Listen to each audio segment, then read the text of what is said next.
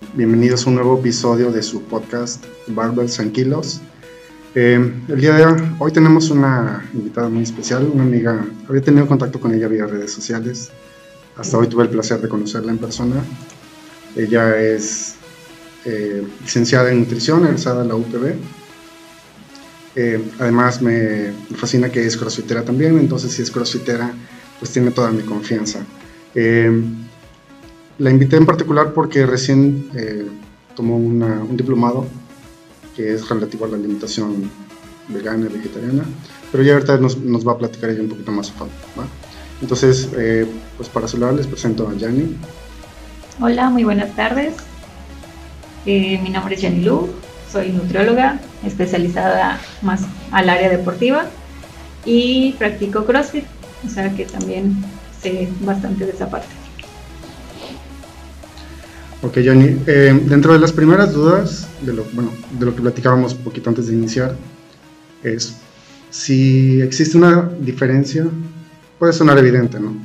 Pero si hay una diferencia entre la famosa alimentación basada en plantas y eh, la línea que se llaman vegetarianos y los que se llaman veganos. No sé si nos pudieras eh, ahondar un poquito más con eso.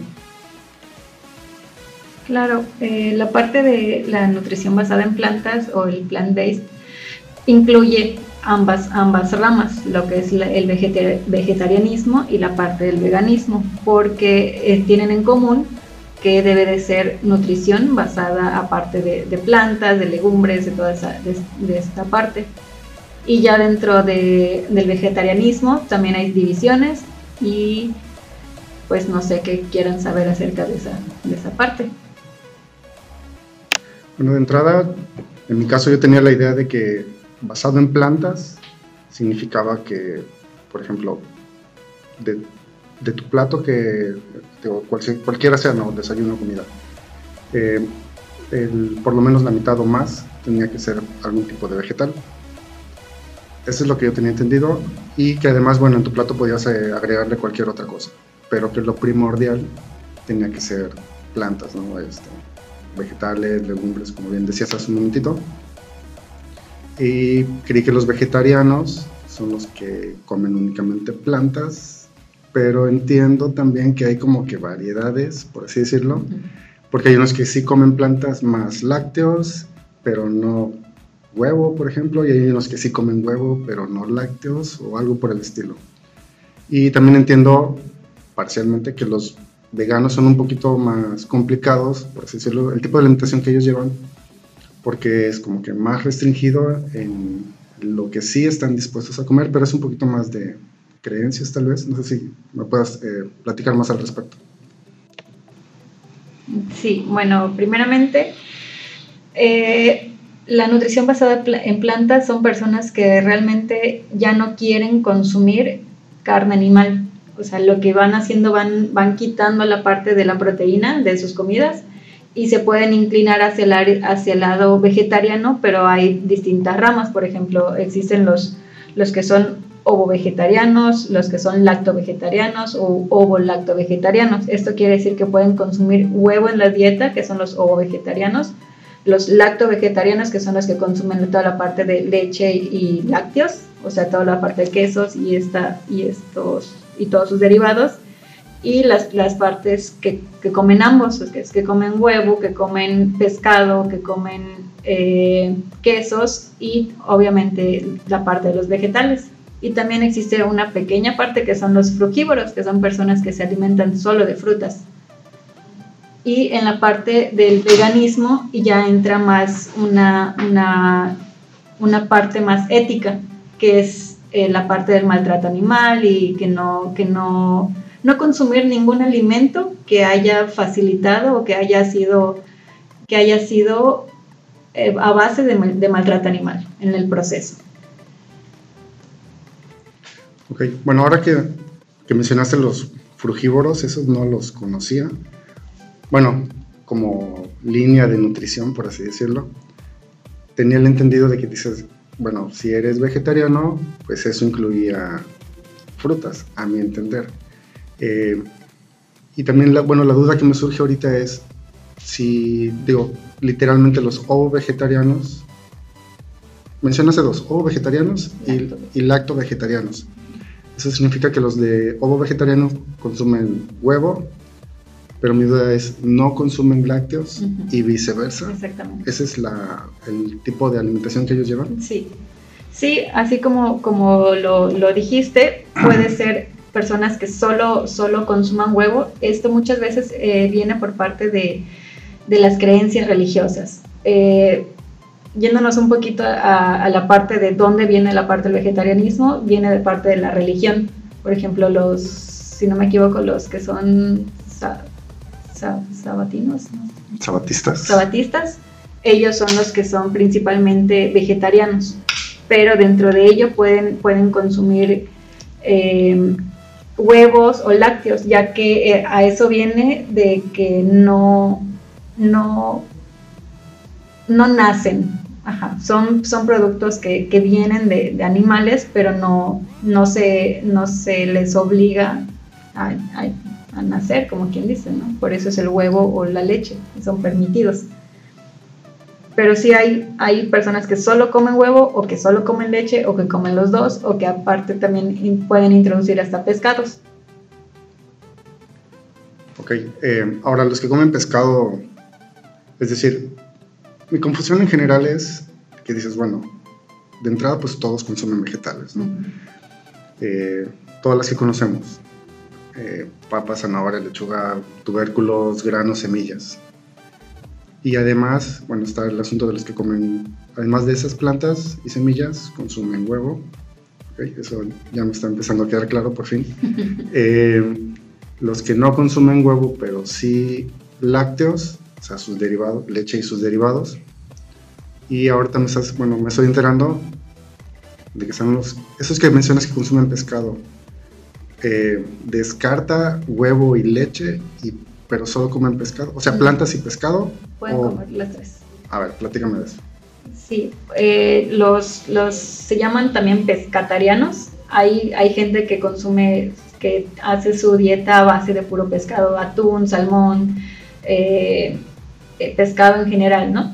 Eh, y aparte de eso, tienen permitido o, o les gusta comer la parte de los, los, quesos, porque en esta parte también se les llaman flexi-vegetarianos, también existen los flexi-vegetarianos, que son personas que, por ejemplo, tres veces a la semana consumen carne, ¿no? que comen, no sé, el fin de semana acostumbran a, comer carnes rojas o pollo o, o de ese tipo de, alimentos, o sea, todas las semanas se basan de, de, una, de un plant-based, que es alimentación basada en plantas, y los fines de semana que por ejemplo salen a comer es más como algo social, ¿no? Que salen y pueden comerlo sin ningún problema.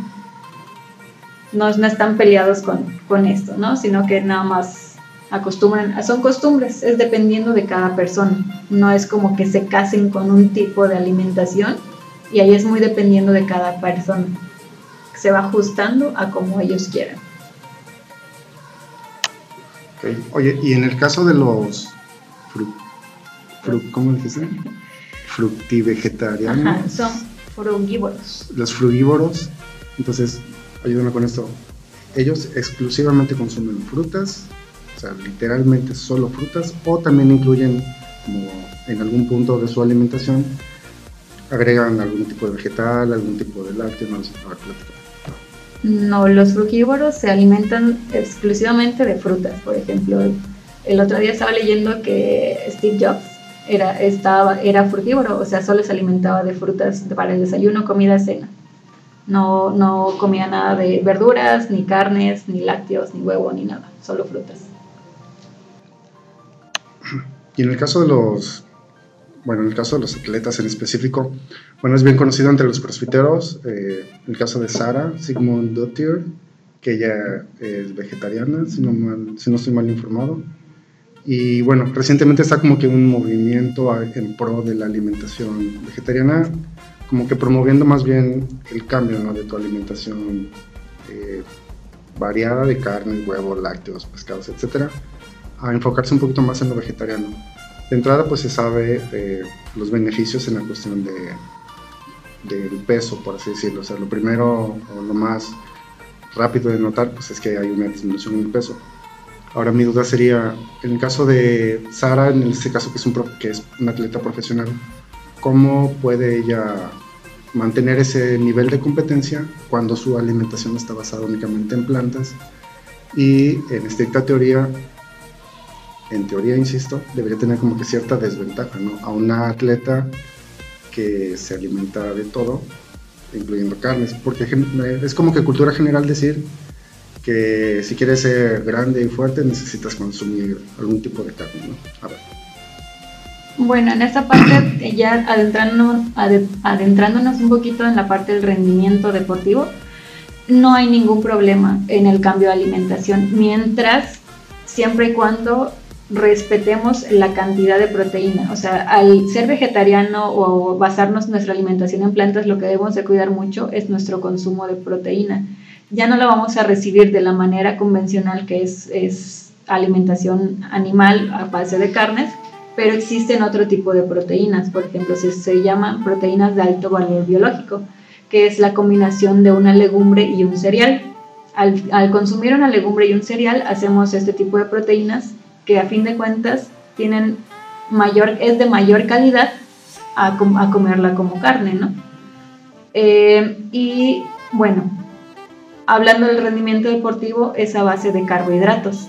Y eh, los que son la nutrición basada en plantas es a base de carbohidratos. Obviamente vamos a tener un consumo elevado de carbohidratos, pero deben de ser carbohidratos limpios para poder lograr el rendimiento deportivo que tiene ella. Porque no es lo mismo tener una dieta de 2.000 calorías, un ejemplo, ¿no? Y entrenar 6 horas al día eso obviamente va a hacer que, no tenga el rendimiento. A que se llevan una, dieta de más o menos de 5.000, 6.000 calorías, ya sea nutrición convencional o nutrición basada en plantas, pero eso ayuda al rendimiento. Bien distribuido, cualquiera de los dos planes te va a dar eso, el rendimiento deportivo. Eh, sí, fíjate que ahora que lo mencionas, eh, de las famosas calorías o la cantidad recomendada de, calorías que se sugiere consuma una persona promedio. Eh, creo que la literatura generalmente maneja 2000 como un estándar, por así decirlo. Pero ahora, en el caso de los que practicamos, no a nivel profesional, esto, estamos muy lejos de llegar a un nivel profesional. Eh, pero sí, por ejemplo, los que practicamos por lo menos de lunes a viernes, eh, nuestro deporte en este caso, pues CrossFit, o los que van al gym, por ejemplo.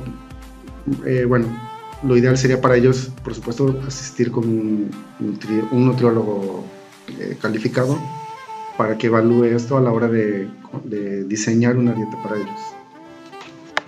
Sí, eh, en esta parte es muy importante que, que se asesoren con personales de la salud, o sea, con nutriólogos, y si se pudiera hacer un nutriólogo deportivo mucho mejor, porque no es lo mismo llevar un, plan hipocalórico y estar bajando, de, tratar de bajar de peso, a lo que nosotros manejamos, que es la recomposición corporal.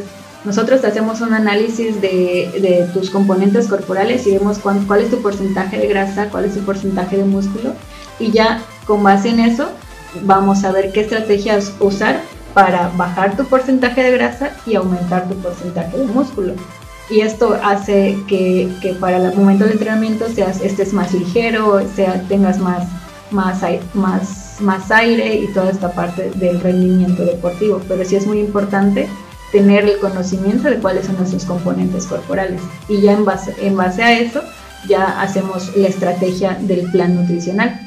Dependiendo de tus características, tu edad, tu, tu peso, tu talla, ya se hace el cálculo para, para un deportista, porque no es lo mismo, por ejemplo, tú que mides como 1,90 a yo, a yo que mido 1,60, no es lo mismo el, requerimiento calórico. Por ejemplo, yo, un, fácil un plan de 1700, 1900 calorías me funciona, pero a ti no te va a funcionar lo mismo, aunque hagamos el mismo deporte. Y bueno, en esa parte sería la parte de, del rendimiento deportivo en base a tu composición corporal, tu rutina día a día de ejercicio, porque no es lo mismo solo hacer CrossFit, o, sea, solo hacer una clase, hacer programación o hacer más actividad física, dependiendo de cuánta actividad física hagas al día, también aumentan tus calorías. Ok, fíjate que una amiga que entrena ahí conmigo en, en el box está llevando una dieta. Ignoro cuál sea el detalle o el estilo de dieta que, que ah, o sea, insisto, a detalle le, hayan programado. Ella es vegetariana. Bueno, ahora que ya le voy entendiendo un poquito más al tema. Ella es vegetariana, bueno, era ovo vegetariana porque también, también come huevo. Bueno, comía porque entiendo que en su dieta actual ya se lo quitaron. Ignoro por qué, eh, ignoro si le es suficiente, pero por ejemplo, yo he visto las cantidades de, o sea, las porciones de comida que ella lleva, porque ella sí es muy disciplinada, entonces su Nutri, que no me acuerdo quién es, eh, le indicó, de cuenta, media manzana, por decir algo, ¿no? Media manzana, una taza de yogur o, lo que sea. Entonces ella lo lleva muy medidito, en sus recipientes, todo así muy, muy, este, ¿cómo se dice? Meticulosa en ese tipo de medidas. Pero ella practica CrossFit. Entonces yo veo las cantidades y se me hacen muy poquito.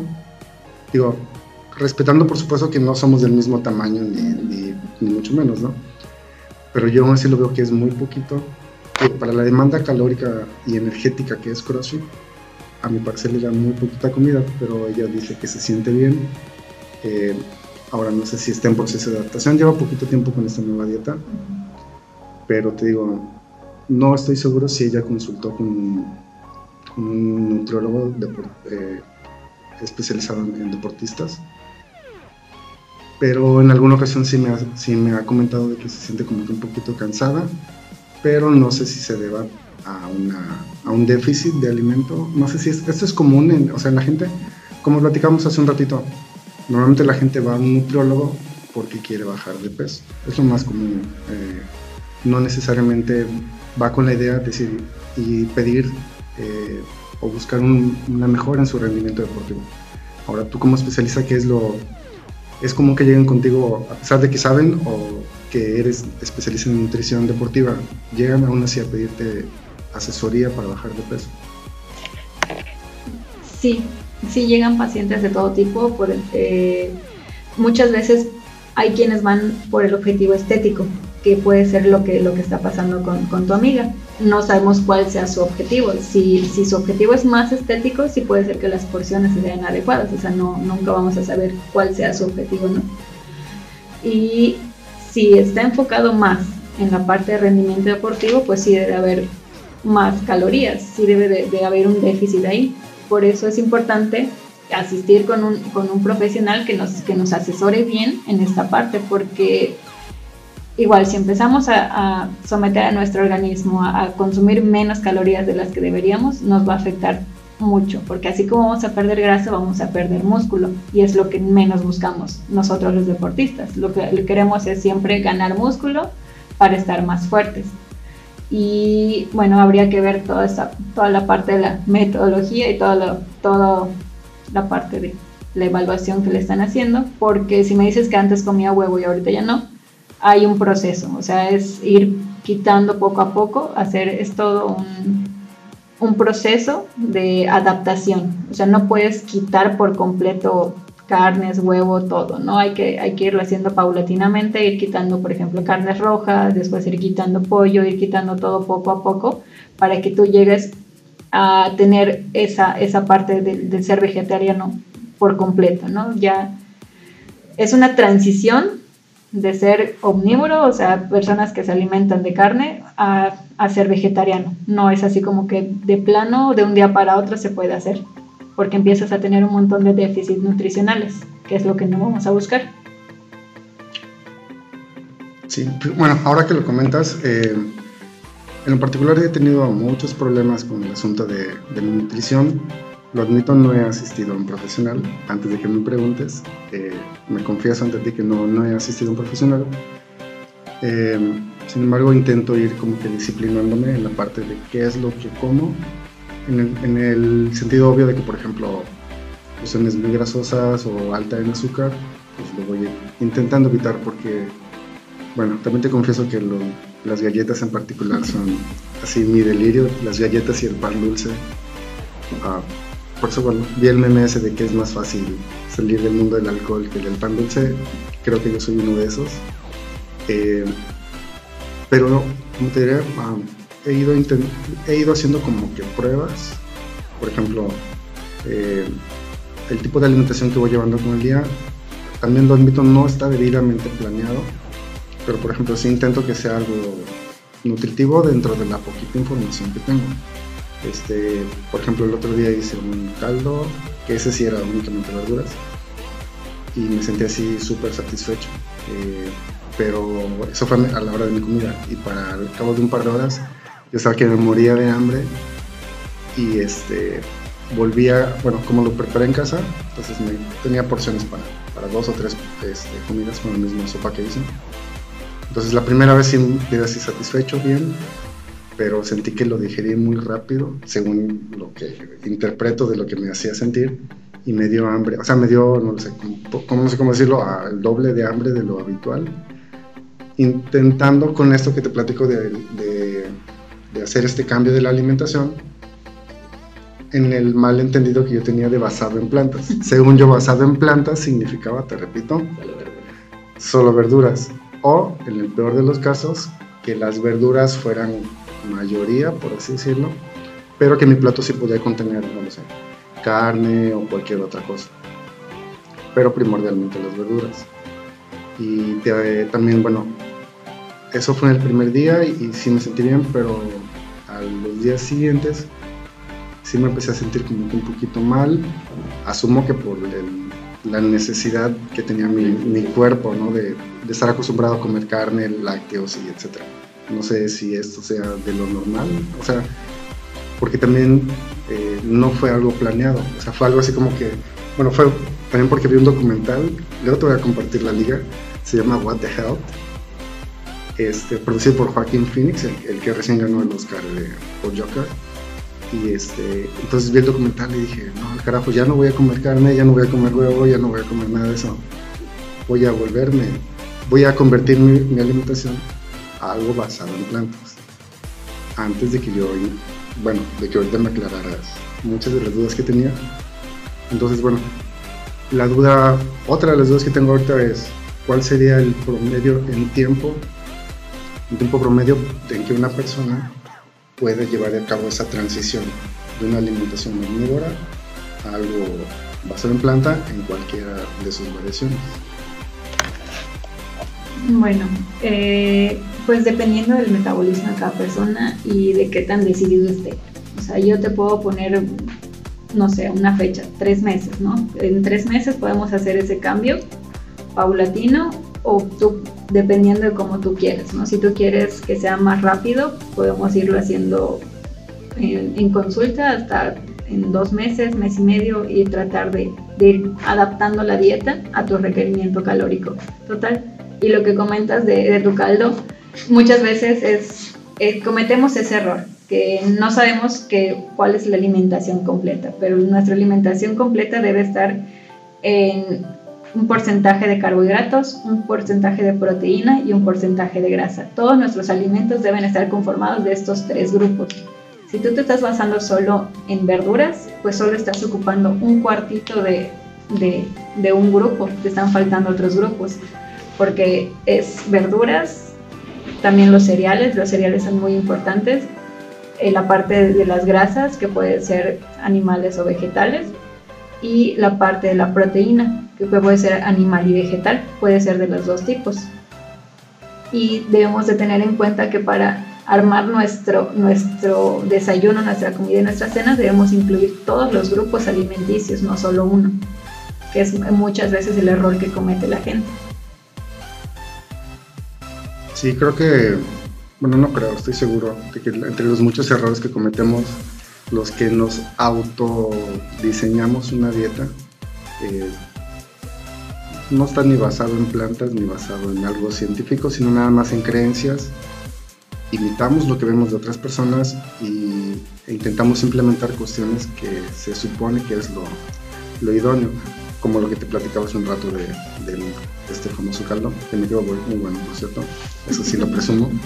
Este, pero sí el cambio, y ahora que me lo explicas, dice, bueno, yo estaba así súper contento porque dije, bueno, ya hice una, comida basada en plantas, insisto, cuando aún tenía más dudas que, que ahorita. Eh, iba así súper contento porque dije, bueno, ahora sí, ya estoy cambiando mi alimentación, pero insisto, fue algo repentino. Eh, también no, no aguanté una dieta basada en plantas. no la aguanté, eh, me, da, me da muchísima hambre, ¿me explico? Pero pues bueno, evidentemente por el error de no considerar ni las cantidades, porque bueno, esa es otra de las cosas que te quiero preguntar. Eh, evidentemente ir, a un ir con un profesional es lo idóneo, pero si queremos iniciar algo en casa, ¿cómo pudiéramos determinar la cantidad de los tres elementos que mencionaba, los famosos macronutrientes, eh, las grasas, los carbohidratos y la proteína? Eh, he leído dos o tres fuentes al respecto. Algunos mencionan que el, gramaje de proteína idóneo oscila entre 0.7 y 1 gramo eh, de proteína. Y la última, lo último que leí en, un artículo que mencionaba que tenías que hacer el cálculo, pero basado en la masa magra de la persona, no en el peso, el peso completo, peso total, que creo que es algo que también muchas personas que hacemos uno u otro deporte, que sí tenemos una idea muy vaga tal vez de la proteína y sí sabemos que es cierto gramaje. Generalmente, bueno, con las personas a las que yo les he preguntado, todas coinciden en que decían es un gramo de proteína por cada kilo de peso. Insisto, son, somos atletas amateurs y, no tenemos mucha idea al respecto. ¿okay? Mi duda sería, ¿cuál es el, porcentaje recomendado y si, si es bueno bueno, si es más específico, basarlo únicamente en el peso pero de masa magra. Bueno, pues yo tengo otros datos, como diría alguien por ahí.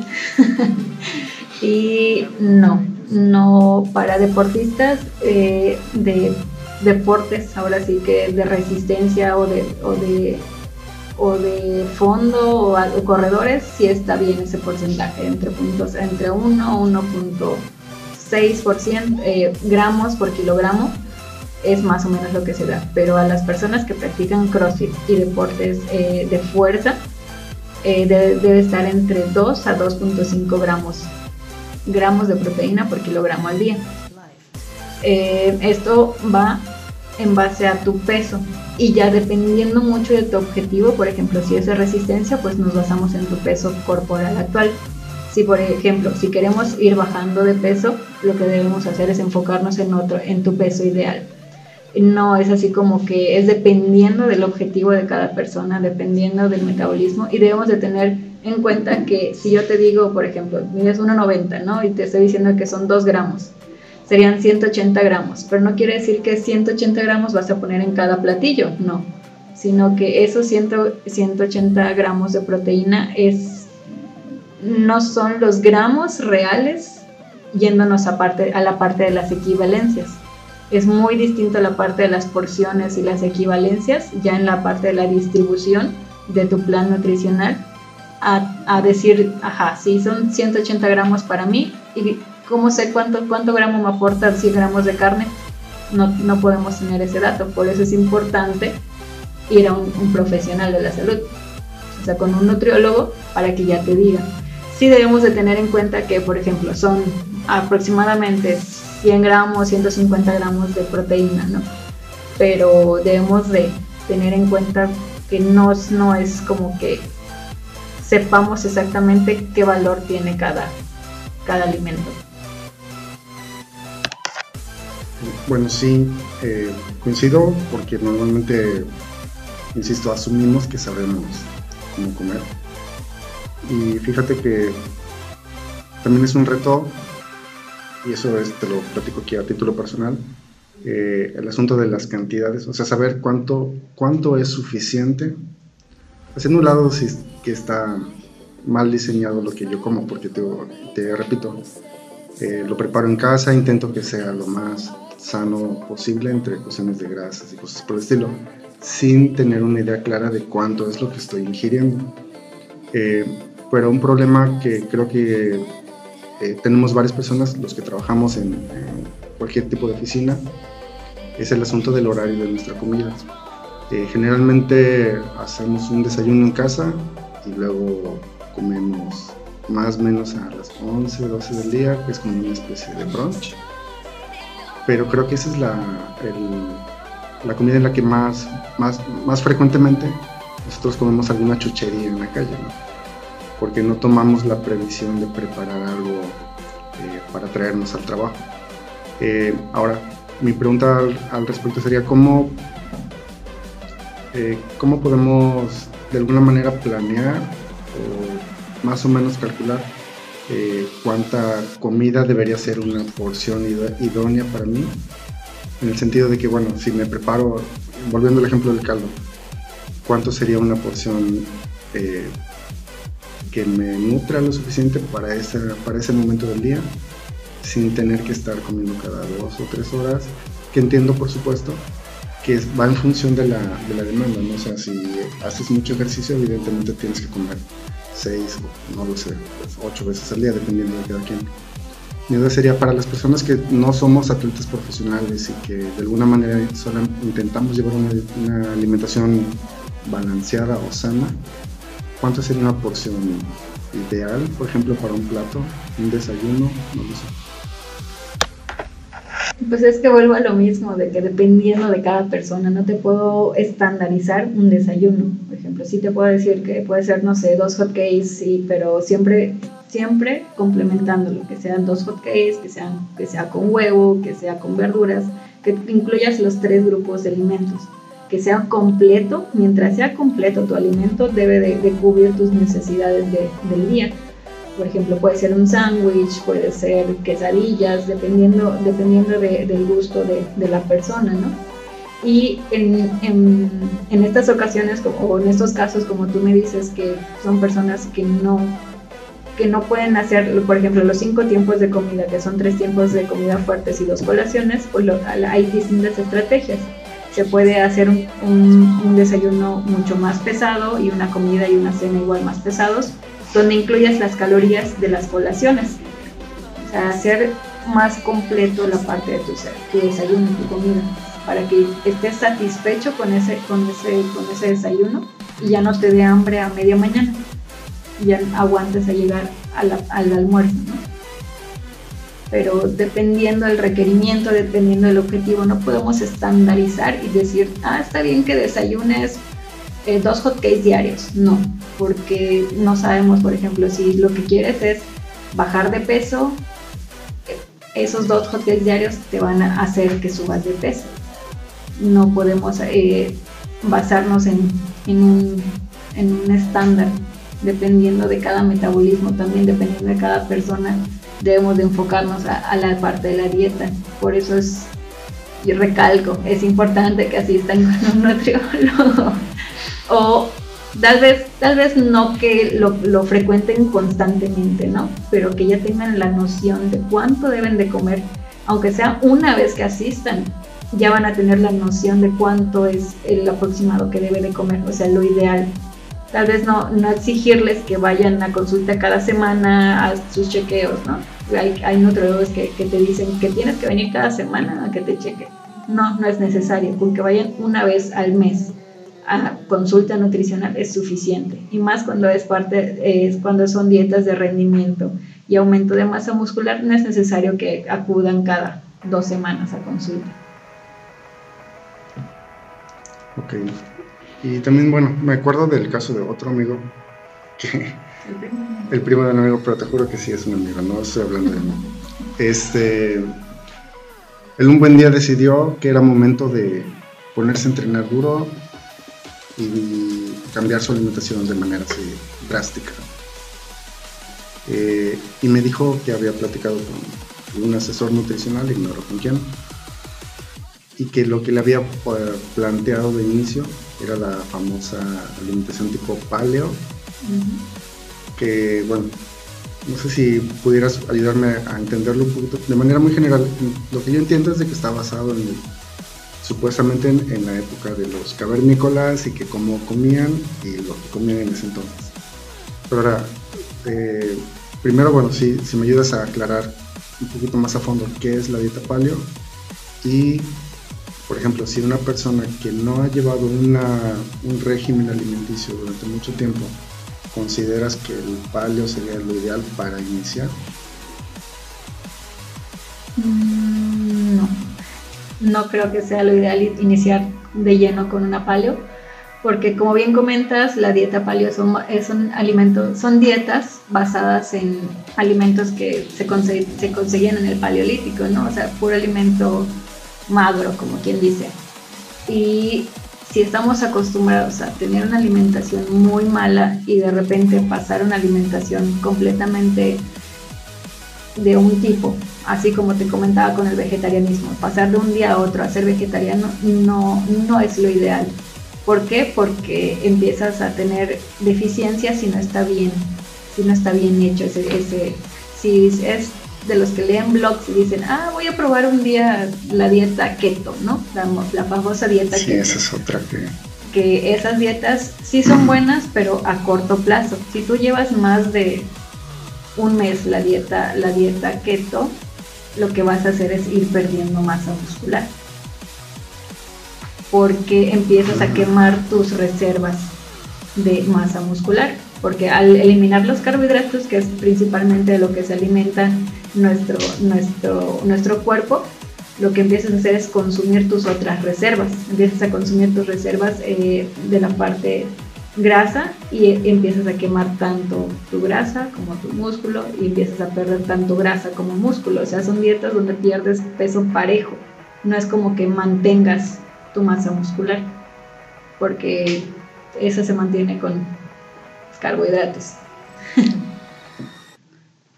Sí, fíjate, bueno, eh, cuando, cuando mi amigo me platicó, primero se acercó eh, porque, bueno, él sabe que yo practico CrossFit, eh, pidió mi opinión en lo general, sí soy de decir, bueno, me, me, causó, me intrigó básicamente que, porque él me dijo así súper seguro, no, voy a hacer dieta paleo.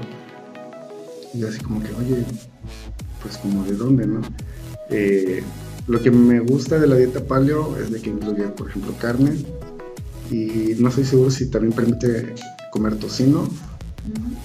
Lo que, bueno, ya otro día platicaremos al respecto, o sea, como porque, bueno, el asunto importante es la cantidad de tocino, porque a ver, muchas veces eh, los que nos malinformamos, decimos, bueno, buscamos algo en internet, encontramos dieta paleo y como vemos que incluye carne y tocino, dices, ah, me encanta, esa es mi, esa es mi dieta porque puedo comer tocino y porque puedo comer hamburguesas y, y con los, de, los respectivos bemoles, ¿no? Que es el asunto de una dieta. Entonces este amigo me, te decía, me platicó lo de su dieta paleo y yo dije, bueno, pues que te vaya bien y espero que estés bien asesorado. Pero me preocupa mucho el sentido de que él nunca había llevado ni un régimen de ejercicio y mucho menos una un asunto alimenticio. Y... ¿Cómo que, bro? ¿Y cómo le fue? Pues bueno, eso, se supone que empezaba, hoy es miércoles, no, hoy es martes. Hoy es martes, empezó ayer, no lo he visto, yo creo que me, debo encontrar con él mañana. Y estoy pendiente con, bueno, me interesa ir dándole seguimiento, precisamente porque soy intrigado con eso de la dieta paleo. Este, y sí, digo, creo que es normal bueno, no es normal, es común encontrarnos con información en internet o si seguimos a X o Y supuesto influencer. Eh, hay muchos casos trágicos, como el de esta chica eh, de apellido Regil, que, bueno, entre lo del vaso con, que era agua con gotas de limón o algo por el estilo, y vinagre, como uno de los muchos ejemplos que encontramos en redes sociales o que encontramos en internet y los que creemos que es más fácil descargar información de internet e intentar imitarlo y no asistir con un, con un profesional. Y en el caso de los que practicamos CrossFit, eh, pues creo que es aún más importante porque como platicábamos hace un rato, o sea, nuestro objetivo no es, no es necesariamente adelgazar, Estamos en el entendido de que llevar una dieta sana evidentemente va a tener un reflejo en, nuestro aspecto físico. Es decir, que poco a poco nuestro cuerpo se va volviendo más magro. Y no necesariamente significa que vamos a bajar de peso. Es decir, podemos ver un atleta que pesa, ejemplo, 90 kilos, como, uno, como un jugador de fútbol americano, y son básicamente, de esos 90 kilos, tal vez, no sé, 70, 75 sean de puro músculo, por poner un número. Entonces, la recomendación siempre eh, reiterada, ¿no? De que no, no nos dejemos ah, influenciar, básicamente por lo que encontramos en internet.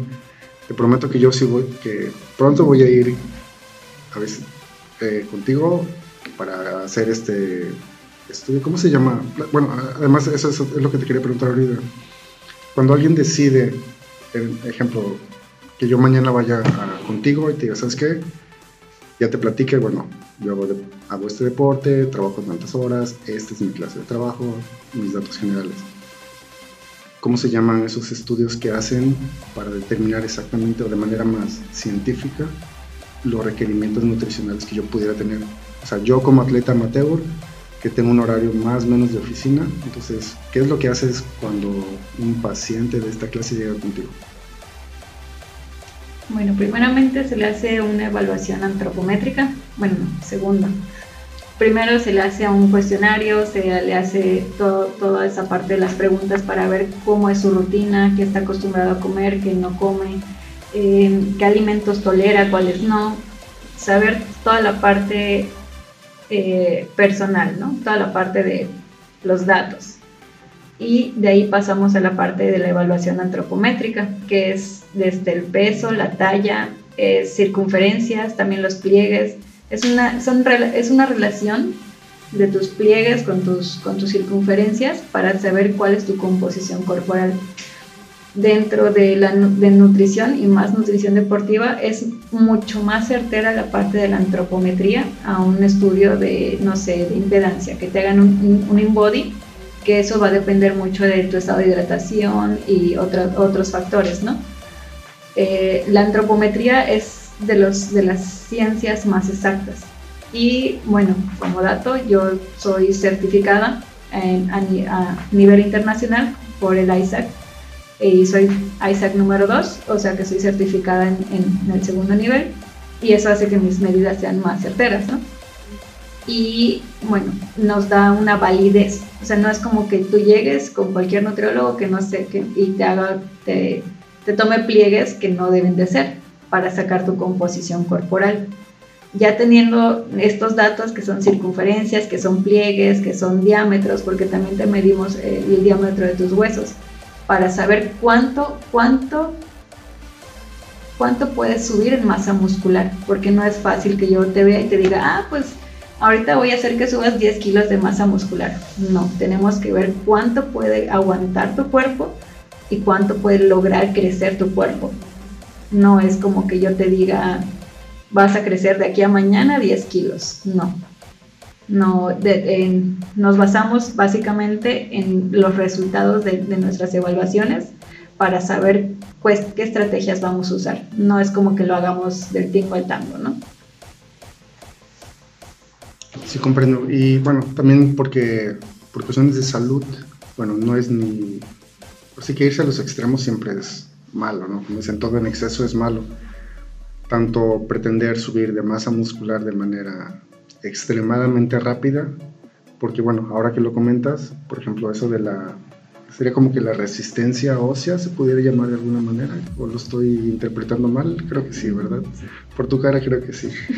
Este, bueno, eh, el, asunto es de que, bueno, empezamos a entrenar duro y, vamos ganando masa muscular y creemos que todo va súper, pero no tenemos en consideración, por ejemplo, nuestro, la, parte de la resistencia de nuestros huesos, por ejemplo, la tolerancia ¿no? al crecimiento, a ese peso extra, porque al final de cuentas es peso extra, ¿no? O sea, tal vez estéticamente se vea genial, tipo, para los que les guste. Eh, o, ese sea su, objetivo, eh, ser un tipo muy voluminoso muscularmente, pero el asunto de la resistencia o la tolerancia de nuestro, de nuestro esqueleto sería uno de los puntos a considerar, que por eso creo que es importante ¿no? asistir con un, con, con un profesional. Asimismo como las personas que intentan bajar de peso de manera rápida, porque tienen un evento importante en 15 días, porque no lo sé, se casa su mejor amiga, no sé, y, les urge bajar, o, viene Semana Santa eh, y les urge bajar 5 o 10 kilos en dos semanas, este, lo cual por supuesto no es saludable.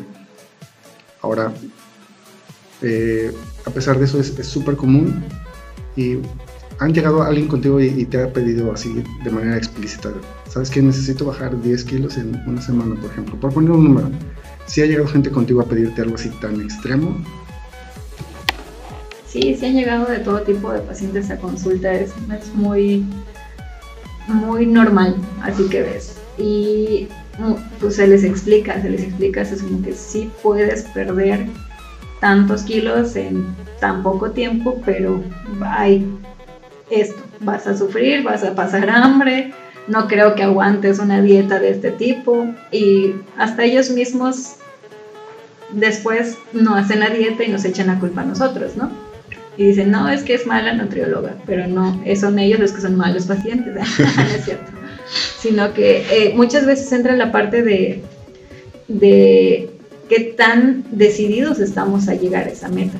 Si estamos decididos a bajar los 10 kilos en dos semanas, muy probablemente se pueda llegar tan drásticamente, pero sí es una descompensación bastante grave para, para nuestro paciente, ¿no? Y hay que, hay que estarlo monitoreando, hay que estar viendo que, cómo se está sintiendo, si hay que hacerle un reajuste, si hay que aumentarle más calorías, si hay que quitarle, dependiendo de, de, cómo vaya nuestro paciente, hay que llevar un, un, monitoreo, porque tampoco es como que le damos la dieta y nos exageramos de ellos, ¿no? Tenemos que tener en cuenta toda esta parte.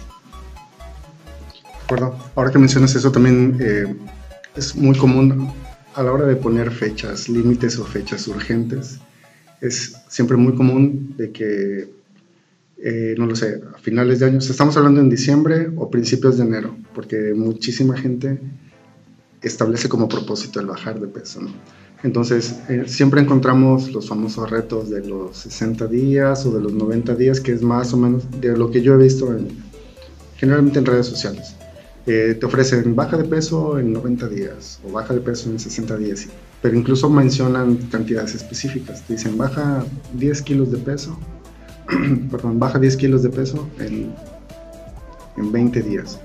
Entonces la gente va fascinada, ¿no? Porque generalmente la, somos como que partidarios del efecto rápido, del bajar de peso rápido con el mínimo de esfuerzo o incrementar masa muscular con el mínimo de, esfuerzo adicional en cuestiones de entrenamiento. Y bueno, y entra un tema, a partir de ahí entra un tema, más de suplementación, que posiblemente lo, bueno, lo platicaremos en otra ocasión porque no es el tema ahorita. Eh, lo que me gustaría que me digas es, bueno, ¿qué tan prudente, creo que sería la palabra adecuada, qué tan prudente es entrar en uno de esos programas de 60 o 90 días, ponle el número que tú quieras. Y qué tan a conciencia debemos estar en el asunto de que, bueno, no sé si se les explica a, la a las personas de que dices, bueno, ok, sí vas a bajar en 90 días, pero no significa que ahí acaba tu, tu régimen alimenticio. O sea, esa es la primera parte. Entonces creo, no sé si conozcas casos de que, bueno, sí hacen sus 90 días o sus 60 días, y llegan a su peso ideal, según ellos o ellas, y a partir de pierden o dejan de seguir esta alimentación, que es lo que eh, creo, creo, que sería común. O sea, nosotros como pacientes, nuestro médico, nuestro dentista, nuestro nutrólogo nos da ciertas indicaciones, llegamos a cierto objetivo y a partir de ahí suspendemos por decisión propia el, tratamiento o, o la dieta en este caso. Sí, bueno, muchas veces mm, estos retos sí entra un poco de controversia porque sí son reales, o sea, sí, si tú llevas una rutina de, alimentación y ejercicio, obviamente vas a ver los resultados. Eh, en la parte de la pérdida de peso debemos de, tener en cuenta que va a depender del estado de la persona. Por ejemplo, si puede bajar, no sé, 7 kilos en una semana, pero de esos 7 kilos tendríamos que ver qué porcentaje de grasa bajó, porque no es lo mismo bajar eh, tu porcentaje de grasa a bajarlo, no sé, que estés hinchado y hayas tenido retención de líquido y todo lo que perdiste fue líquido, ¿no? Eh, muchas veces esto es lo que pasa, que perdemos De, nuestros 7 kilos que perdimos, 5 fueron de, cinco fueron de grasa, 5 fueron, perdón, de agua y bajaste que 500 gramos de, de, grasa nada más. Es, cuando entra la parte de la evaluación, de saber interpretar los resultados en cada paciente. Y bueno, después de que ya llegan a, su objetivo, se les debe de explicar que debe de haber un, tipo de dieta de mantenimiento, porque tal vez si lograste bajar tus 10 kilos en dos semanas, pero de ahí si no te cuidas y vuelves a tu misma alimentación, los vas a volver a subir y empieza, entra en la parte del rebote. Si no puedes subir 10, puedes subir hasta 15, 20 kilos, si no te mantienes eh, con un régimen alimenticio.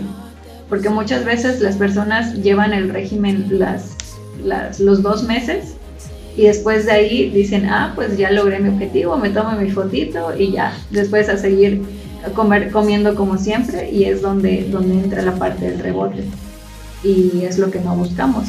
Siempre es importante decirle que ya que llega a su objetivo es, un, es la parte del mantenimiento y lo, importante es, yo siempre lo he dicho, es, enseñarle a comer a nuestro paciente para que cuando deje de ir con nosotros ya tenga conciencia de qué es lo que debe de comer y en qué cantidades. Por ejemplo, me ha tocado pacientes que de repente dejan de ir por uno o dos meses, pero me dicen, es que salí de vacaciones, pero sí me estuve cuidando, estuve cuidando mis porciones, trataba de, de medirme, de ir jugando con mis equivalentes, así como me enseñaste yo siempre he dicho que es más fácil enseñarle a comer bien a, los pacientes para que sea más fácil llevar un plan alimenticio. Porque no es lo mismo que yo te enseñe a jugar con tus equivalentes y que puedas, por ejemplo, comer, comer algo que se te antoja mucho dentro de tu dieta. Sí lo puedes hacer. O sea, yo no soy de restringirte, decirte no, no lo vas a comer porque yo no quiero. No, sino que es más fácil decirte sí puedes comerlo, por ejemplo, un viernes en la noche comerte una hamburguesa pero jugando con tus equivalentes del desayuno y la comida. Es una parte que explicamos, que explico en consulta para que se animen los, los pacientes y no, no se aburran. También en, en, la parte de nuestro diseño del menú tenemos ahí como que varias opciones para que, para que vayan jugando con los equivalentes. Ok, sí, eh, siempre es particularmente un reto. Es lo que he platicado en alguna ocasión con, con, mi amigo, el que te comentaba hace un momento que está haciendo nutrición. entonces yo le, le alego a mi amigo que se llama Oscar. Siempre le alego, es que si planeas muy bien y calculas, lo digo por molestarlo, ¿eh? no creas que faltándole al respeto a su profesión. El caso es de que le comento, el problema es de que, a mi punto de vista, es que el plato que te plantea el nutriólogo como que no resulta visualmente atractivo. Entonces puede estar súper balanceado, súper nutritivo, cumplir con todos los estándares de calidad y etcétera. Pero si no es visualmente atractivo, pues en mi caso pues soy de los que dicen, bueno, no, o sea, me tiene, me tiene que gustar como, como se ve, ¿no? Ya sé que es súper nutritivo, pero si no me gusta cómo se ve, pues yo creo que esa es la parte de que a muchos que intentamos llevar cierta dieta, como que nos desanima, ¿no? De que nos plantean platos así medio raros o simplones. Simplones me refiero a, que no tienen mucho, no sé, mucho color, mucha variedad incluso mucho sabor. Y creo que ese es a veces el problema ¿no? con las personas. Ahora, eh, ¿tú cómo le haces para plantearle a la persona? O sea, es, bueno, mira, esa es una sugerencia, o tú literalmente le dices, bueno, tu plato va a ser este y lo vas a preparar así. O sea, a ese nivel de detalle llegas o solamente le explicas de manera, ¿cómo, eh, te digo? A grosso modo. o sea, cómo puede eh, ir complementando su, la elaboración de sus alimentos. Los planes que, que normalmente manejamos, eh, te, te damos el platillo y te decimos qué ingredientes debe llevar y aunado a eso también agregamos una parte de las equivalencias, o sea, decirle que puede ir variándole a su, a su platillo para no, por ejemplo, si se llega a aburrir de las opciones que nosotros le damos, él puede ir jugando con su propio menú, él puede ir haciendo sus propios platillos y nos ha pasado que hay pacientes que, que nos enseñan y nos pasan recetas, o sea, nosotros les damos ciertos equivalentes y ellos hacen platillos, o sea, solo con, con ponerle no sé, tanto, tantos gramos de, de avena, tantos, tanta fruta, y etcétera, ellos hacen un platillo con eso y después nos pasan la receta. Por ejemplo, una chica una vez nos, nos, nos enseñó a hacer, bueno, nos comentó que ella hizo unos chocorroles fit. Oh, me interesa eso. y sí, hay, hay, varios, hay varias ideas que, que, vamos hasta nosotros mismos tomando de los, de los pacientes, porque es muy interesante, porque a veces nos pasa que tenemos pacientes que ya llevan muchos meses con nosotros, que hasta nosotros decimos, ¿y ahora qué le pongo? Para que no se aburran. Y entramos en esa parte de eh, ir a buscar en internet más recetas, libros de, de cocina y toda esa parte. En la carrera también llevamos las materias de gastronomía, porque ahí es, es, muy importante irle variando y lograr ir variando y variando y variando para que no se vayan aburriendo los pacientes, porque si se le vas poniendo lo mismo, lo mismo, lo mismo, el paciente mismo se va a fastidiar de llevar la dieta y eso es lo que no buscamos, ir variando, es lo que, lo que buscamos es ir variando nuestros menús siempre. Ok, y, ahora que mencionas variedad, eh, también me viene a la mente otro caso de otro amigo que él entrena durísimo todo el tiempo, es muy disciplinado eh, en el asunto de lo que comer sin respetos, pero lo que he observado es más o menos lo que mencionaste hace un momentito. Generalmente veo que come lo mismo, es decir, hasta donde sé, en la vida ha ido a un nutriólogo, eso no me consta, pero lo que siempre veo porque lleva su topper con su lunch es que siempre lleva lo mismo, ya sea arroz blanco con pechuga de pollo y se le pone, por ejemplo, si le agrega algo de colores, no lo sé, brócoli tal vez, o lleva, no lo sé, camote hervido, cosas por el estilo, pero insisto, siempre está comiendo lo mismo. Y creo que no, o sea, se mantiene en su peso, se mantiene muy fuerte, eso sí, sin duda, pero creo que lo que él busca, que es lograr un poquito más de masa muscular, no lo está alcanzando a mi punto de vista. O sea, insisto, se mantiene, está súper fuerte, pero no, no incrementa la masa muscular, porque él únicamente está considerando que el comer eso, que él sabe que es sano, él sabe que aporta muchos nutrientes, eh, pero no tiene más variedad. Incluso el otro día por molestarlo le dije, oye, aunque sea pícale un tomatito, para ponerle algo de color a tu arroz, porque siempre es arroz blanco, brócoli y pechuga de pollo. Mi duda así de, rebote sería, ¿el hecho de comer literalmente lo mismo sí limita el nivel de nutrición o el nivel de aprovechamiento que puedes tener a, a este plato en particular? Es decir, si todos los días desayuno, desayuno como y sano arroz blanco con pechuga de pollo, y brócoli, que yo sé que me aporta, por poner un número, 20 gramos de proteína, insisto, por poner un número.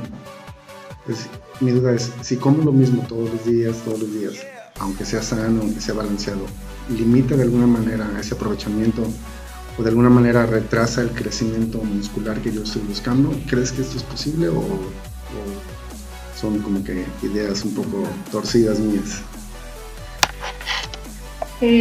lo que puede estar pasando con tu amigo es que no está comiendo lo que debería de comer. O sea, tal vez está tan acostumbrado a comer tanta cantidad de arroz, tanta cantidad de, de, pollo, tanta cantidad de verduras que no es suficiente para, para su requerimiento calórico. Es lo que te comentaba hace rato, el metabolismo llega a estancarse a cierto punto cuando le estamos eh, haciendo, haciendo una dieta hipocalórica, o sea, comiendo menos de las calorías que deberíamos y esto hace que, que, se vuelva lento el metabolismo y a eso hace que no podamos desarrollarnos muscularmente.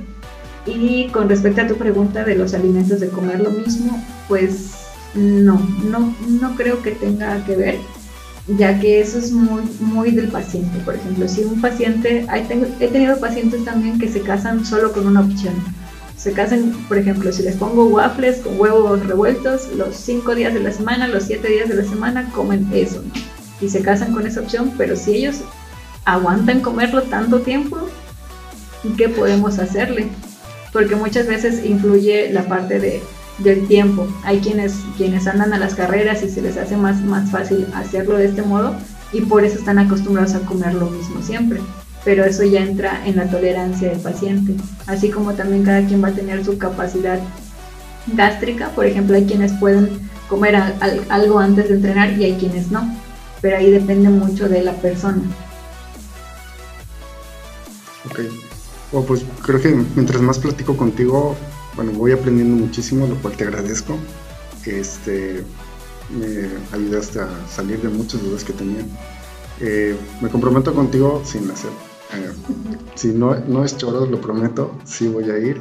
Este, porque, bueno, ha llegado el momento de, donde creo que tienes algunos, posiblemente tengas unos pacientes de esa clase en el que dicen, bueno, ya bajé de peso del torso, de la pierna, se me está marcando eh, el 80% del cuerpo, pero hay lo que yo llamo tristemente la lonja del juicio que no logro bajar. En este caso te prometo que voy a ir contigo. Y pues bueno, eh, aprovechando este, esta mención, no sé si te gustaría, por ejemplo, dejar tus datos de contacto. El tema de la nutrición es sorprendentemente amplio. Hay un montón de detalles, de cuestiones subjetivas, que ya lo estuvimos eh, platicando grosso modo. Eh, el simple aclarar para bueno, los que teníamos una idea muy, muy vaga de que lo que mencionamos al principio, basado en alimentos, deriva en vegetarianos, en veganos, en frugívoros, en, en lacto vegetarianos, en ovo vegetarianos y un montón de variedades más. Y no dudo que vayan surgiendo nuevas tendencias eh, en el asunto de la nutrición. Eh, para despedirnos, este, Yanni, eh, si, no sé si, si, nos haces favor de dejar tus datos de contacto, pues, no sé, un teléfono o cuenta de red social, para que la gente que necesite en este caso, pues evidentemente una asesoría personalizada. Ahora sí, acuda contigo y pues ya tú les orientes y hagas, bueno, en parte lo que, lo que nos platicaste hace un momentito. Eh, sí, eh, para sacar las citas puede ser al número de la oficina de NutriAthletes o eh, a mi número personal. En cualquiera de los dos podemos agendar las citas. Mi número personal es 983 126 79 58. Mi Instagram de nutrióloga es lnyani o sea, la V. Y ahí podrían también mandarme un DM y para agendar la cita. Listo, súper. Pues bueno, de todas maneras, eh, por cualquier información adicional, Ahí eh, están nuestras redes de contacto. en la liga, cuando, cuando se publique el, episodio de este, del día de hoy, eh, vamos a mencionar los datos que para contactar al equipo de NutriAthletes para el asunto de la, de la asesoría personalizada, ¿no? y ya de manera especial para cada uno de ustedes, los que deseen en verdad lograr ese objetivo, eh, tanto estético, pero principalmente, como se ha mencionado muchas veces, es por cuestiones de salud. Siempre y primordialmente será por cuestiones de salud. Y pues bueno, eh, sin más por el momento me despido agradeciendo su atención. Eh, eh, le recuerdo mi nombre, soy Julius. Entre aquí entre los amigos, como decía Yanni, me dicen el profe. entonces se despide de ustedes Julius el profe. nos vemos en el siguiente episodio. Por favor, estén pendientes, no se olviden. También por favor darle like eh, a las publicaciones que vayamos compartiendo y darle seguimiento a los episodios que vamos a ir eh, también compartiendo en, en, este caso en Spotify. Bueno, sin más por el momento me despido, gracias y nos vemos pronto.